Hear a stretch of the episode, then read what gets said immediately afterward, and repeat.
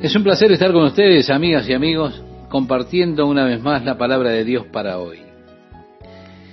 El versículo 9 dice, ¿no sabéis que los injustos no heredarán el reino de Dios? Bien, como usted puede ver, estamos entrando ahora en cuestiones serias. Hablamos de aquellos que heredarán el reino de Dios. Y Pablo dice, ¿no sabéis que los injustos no heredarán el reino de Dios? No erréis, ni los fornicarios. Aquí la palabra que se traduce del griego tiene que ver con la prostitución de los hombres. También agrega ni los idólatras, ni los adúlteros, ni los afeminados, ni los que se echan con varones, ni los ladrones, ni los avaros, ni los borrachos, ni los maldicientes, ni los estafadores heredarán el reino de Dios. Y esto erais algunos, mas ya habéis sido lavados, ya habéis sido santificados, ya habéis sido justificados en el nombre del Señor Jesús y por el Espíritu de nuestro Dios. Aunque eso pueda ser parte de su vida pasada, ahí es donde debe quedar eso, en la vida pasada. Si cualquier hombre en Cristo es una nueva creación y las cosas viejas pasaron, entonces, si usted es un hombre en Cristo, también esas cosas tienen que haber pasado para usted. Pero, ¿qué digo si las cosas viejas no han pasado? Obviamente usted no es una nueva criatura. No se engañe tomando la gracia de Dios como un camuflaje para la lascivia, para el pecado, pensando, y porque la gracia de Dios cubre mi vida, puedo vivir como se me antoja, según la carne. Hay mucho clamor en el día de hoy dentro de las iglesias para ampliar hacer más espacioso el camino a la vida eterna, abriendo la puerta a toda clase de estilos de vida, a la tolerancia, estilos de vida impíos dentro de la familia de Dios. Pero, estimado oyente, déjeme recordarle que Jesús dijo, porfiad a entrar por la puerta estrecha, porque ancha es la puerta y espacioso el camino que lleva a la perdición, y muchos son los que entran por ella. Porque estrecha es la puerta y angosto el camino que lleva a la vida, y pocos son los que la hallan. Guardaos de los falsos profetas, que vienen a vosotros con vestidos de ovejas, pero por dentro son lobos rapaces. Lo decía Jesús en el Sermón del Monte, en el Evangelio de Mateo capítulo 7 versículos 13 al 15. Los falsos profetas que dicen, oigan, no importa. Dios ama a todos. No importa cómo viva usted. Mi amigo, cuídese de los falsos profetas. ¿Por qué? Se visten con atuendo ministerial, pero son lobos con piel de ovejas. Ahora esos siervos de Satanás disfrazados como ministros de Jesucristo están trabajando por ahí para destruir el cuerpo de Cristo que es la iglesia. Y esto erais algunos, decía Pablo, mas ya habéis sido lavados, lavados primeramente, luego santificados y luego justificados, o la obra gloriosa de Dios en nuestro corazón por medio de Jesucristo, por el poder del Espíritu Santo. Sí, he sido cambiado y la vida que vivo es una nueva vida. Las cosas viejas pasaron y todas son hechas nuevas. El versículo 12 nos dice, todas las cosas me son lícitas, mas no todas convienen. Aparece como una declaración muy, muy amplia. La filosofía de los epicúreos, y se acercaba mucho a esto. Ellos decían, todas las cosas son lícitas y me traen placer. Así que usted venía y le contaba a ellos las cosas horribles que había hecho, y ellos simplemente le decían, bueno, ¿lo disfrutaste? Ah, sí, lo disfruté. Bien, Eso está bien en tanto que te haya traído placer. Pero Pablo dijo, todas las cosas me son lícitas, mas yo no me dejaré dominar de ninguna. Por eso, como hijo de Dios, soy una persona orientada a alcanzar metas. Mi meta es ser hallado en Él, no teniendo mi propia justicia, que es por la ley, sino la que es por la fe de Cristo, la justicia que es de Dios por la fe. Mi meta es que un día habré de estar delante de Jesucristo. Sí, usted habrá de estar delante de Él, porque todos hemos de comparecer delante del trono de Cristo para recibir las cosas que hicimos mientras estábamos en este cuerpo, recibir las recompensas por nuestra fidelidad en nuestra mayordomía, en nuestras vidas, lo que sea que hicimos para el Señor, porque tenemos esta vida y pronto pasará, y solamente lo que haga para Jesucristo ha de perdurar. Yo habré de estar delante de Él para recibir por las cosas que he hecho en mi cuerpo. Mis obras han de ser probadas por el fuego para ver de qué clase son. Mi meta es que cuando esté delante de Jesús ese día del tribunal, Él me mirará y dirá, bien hecho, buen y fiel siervo. En lo poco has sido fiel, en lo mucho te pondré. Entra en el gozo de tu Señor. Y yo espero que me diga, te haré gobernador en Hawái. Estaría bien, ¿verdad? Ten tu reino sobre cinco o diez ciudades o lo que sea. No me preocupa lo que haya hecho en la vida, lo que he logrado, lo que he ganado por mí mismo. Nada de eso importará cuando esté delante de Jesús. En ese punto, al recibir sus palabras de aprobación y encomio, eso será todo lo que importe. Para eso es para lo que vivo. Ahora, hay cosas que puedo hacer que estarían bien, que no me harán daño, soy salvo por causa de, de mi confianza en Jesucristo. Pero cuidado, hay cosas con las que puedo quedar atrapado muy fácilmente en ellas, que impedirán mi progreso hacia esa meta que robarán mi tiempo, mis energías para hacer la obra del Señor o las cosas para el Señor. Es que puedo llegar a estar tan involucrado, aunque esté perfectamente bien lo que hago, no hay nada malo con eso. Pero con todo, así me sacan de mi objetivo primario, que es servir al Señor. Es un impedimento hacia mi fin deseado. Por lo tanto, aunque sea lícito, eso que a mí me parece que está bien, yo no lo hago porque no me conviene, no me conviene en mi camino hacia la meta. Así que es importante como cristiano aprender a priorizar la vida para no ser atrapado y gastar de manera desmesurada el tiempo en cosas que no son esenciales.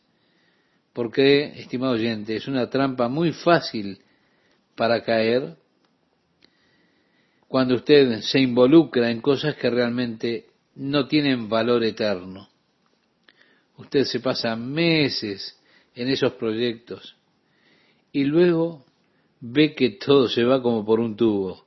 ¿Y qué es lo que ha estado haciendo usted este último tiempo?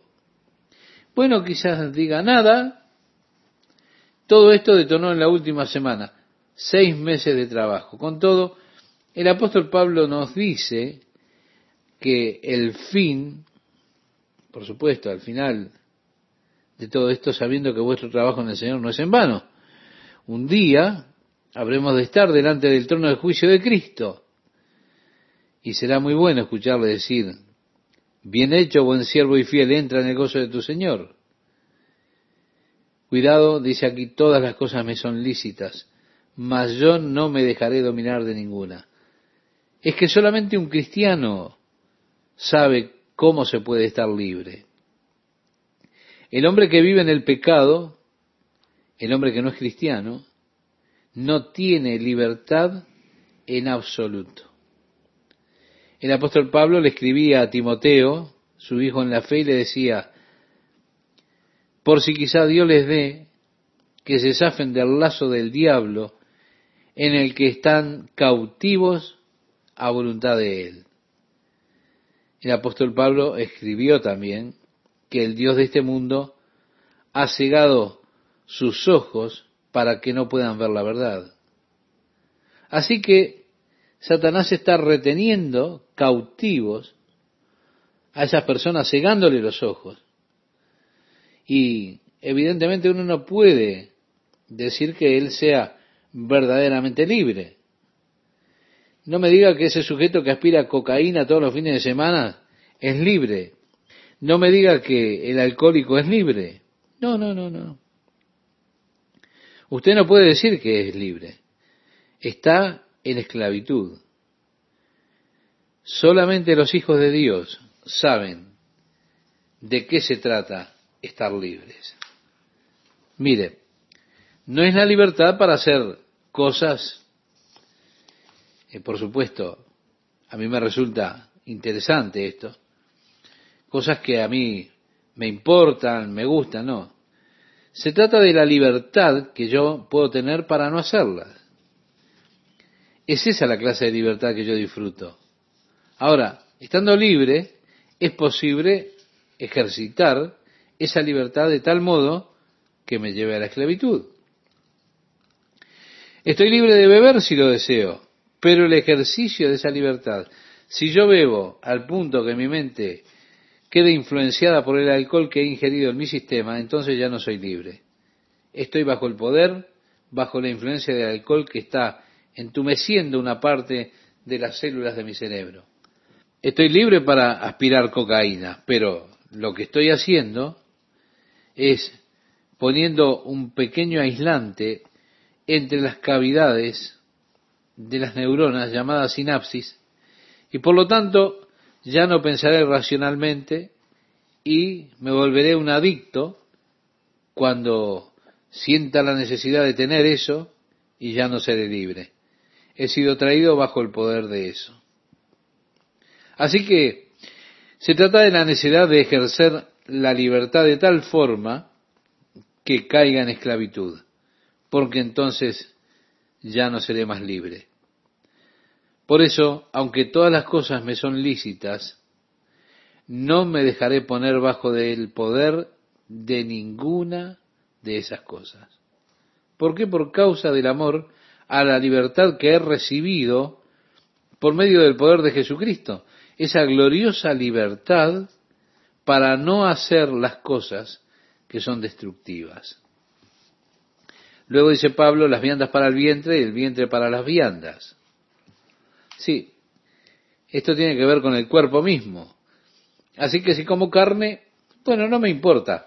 Esto no es el asunto que está siendo tratado. La carne que consumo, por supuesto, ha de ser destruida. Pero tanto al uno como al otro, dice aquí el apóstol Pablo en el capítulo 6, verso 13, al uno como a las otras destruirá Dios, pero el cuerpo no es para la fornicación. Es que Dios no le dio ese hermoso instrumento que es el cuerpo, Dios no colocó ese fuerte impulso al sexo que hay en el hombre, ni el placer del deleite para que usemos el cuerpo para la fornicación. El cuerpo no es para la fornicación, decía Pablo, sino para el Señor, y el Señor para el cuerpo. Y Dios que levantó al Señor también a nosotros nos levantará con su poder. Bien, quiero decirle, estimado oyente, que voy a tener un nuevo cuerpo. Sí, así como Dios levantó a Jesucristo, de la misma forma ha de levantarme a mí. Mi cuerpo no es para vivir según los deseos de la carne, las cosas de la carne, según la fornicación. No es para satisfacer los deseos de mi cuerpo, sino que vivo en este cuerpo para hacer la voluntad de Dios. Se vuelve hermoso y delicado un instrumento precioso en las manos de Dios para hacer su voluntad y para hacer su obra. Dice, ¿no sabéis que vuestros cuerpos son miembros de Cristo? Quitaré pues los miembros de Cristo y los haré miembros de una ramera o una prostituta. De ningún modo. ¿O no sabéis que el que se une con una ramera es un cuerpo con ella? Porque dice, los dos serán una sola carne. Es que por medio del acto sexual dos se vuelven uno. Ahora, su cuerpo es un miembro de Cristo o un instrumento de Jesucristo. Si usted usa su cuerpo para fornicar, unirse a una prostituta, usted está uniendo lo que es el cuerpo que le pertenece a Cristo en esa relación. Luego dice el verso 17, pero el que se une al Señor, un espíritu es con Él. Sí, estamos unidos a Jesucristo.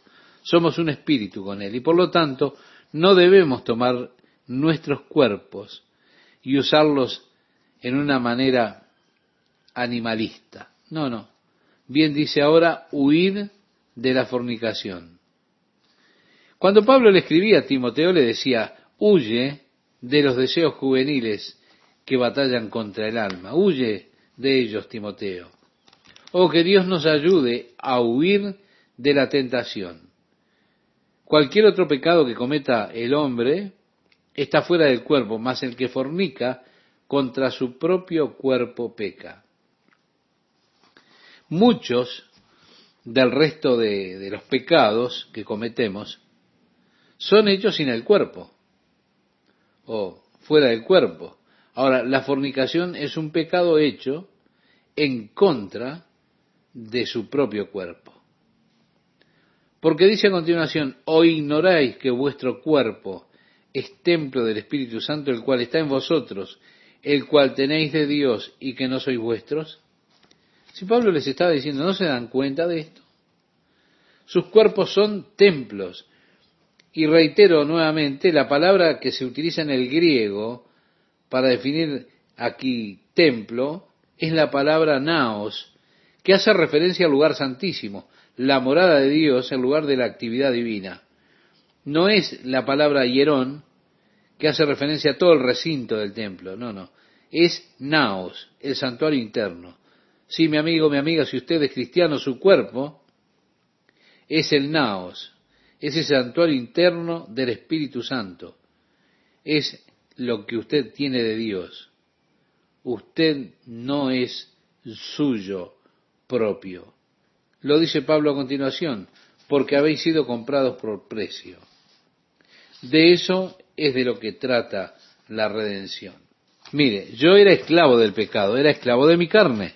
Hacía las cosas que hacía porque estaba sujeto a los deseos de mi carne.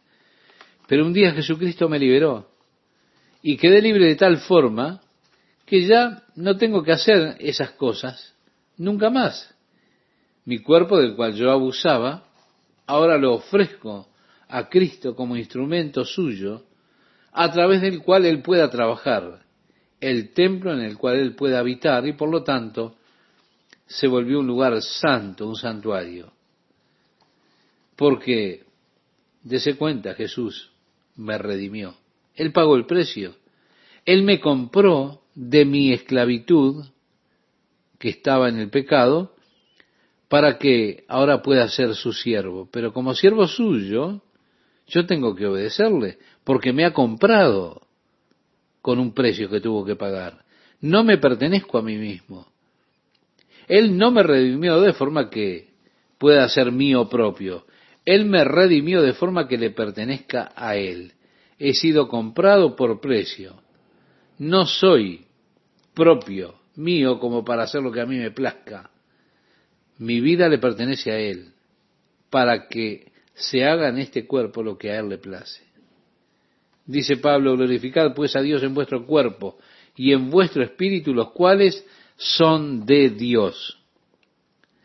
Y ahora una advertencia que hace Pablo, si alguno destruyera el templo de Dios, Dios le destruirá a él. Necesitamos respetar nuestros cuerpos, ¿sí? Eso que hemos mencionado está en esta misma carta, ya lo hemos leído en el capítulo 3, verso 17. Sí, necesitamos respetar nuestro cuerpo. Es un instrumento maravilloso creado por Dios, un instrumento hermoso. Mi cuerpo dado por Dios me lo ha dado a mí para que yo pueda ser la expresión o el medio de la expresión del Espíritu de Dios, para que se pueda volver el medio de expresión de Dios, que Dios pueda mostrarse, expresarse Él mismo a través de mi cuerpo. Ese es el ideal divino. Dios revelándose a sí mismo por medio suyo. ¡Qué maravilla! Ese es el ideal divino. Revelarse a través de su cuerpo como su instrumento, revelando Dios su amor, su obra, su plan. Así que necesitamos mantener nuestros cuerpos como instrumentos de Dios y respetarlo como tal. Y así es que no hacemos aquello que destruye o dañe el templo de Dios. Claro, puede ser lícito lo que usted vaya a hacer. Usted puede ser capaz de probar que lo que va a hacer está bien, pero no es esa la cuestión. ¿Eso que voy a hacer conviene? ¿O le pone debajo del poder de aquello que usted va a hacer? ¿Eso que va a hacer lo edifica o lo destruye? Piénselo. Todo me es lícito, pero no todo conviene.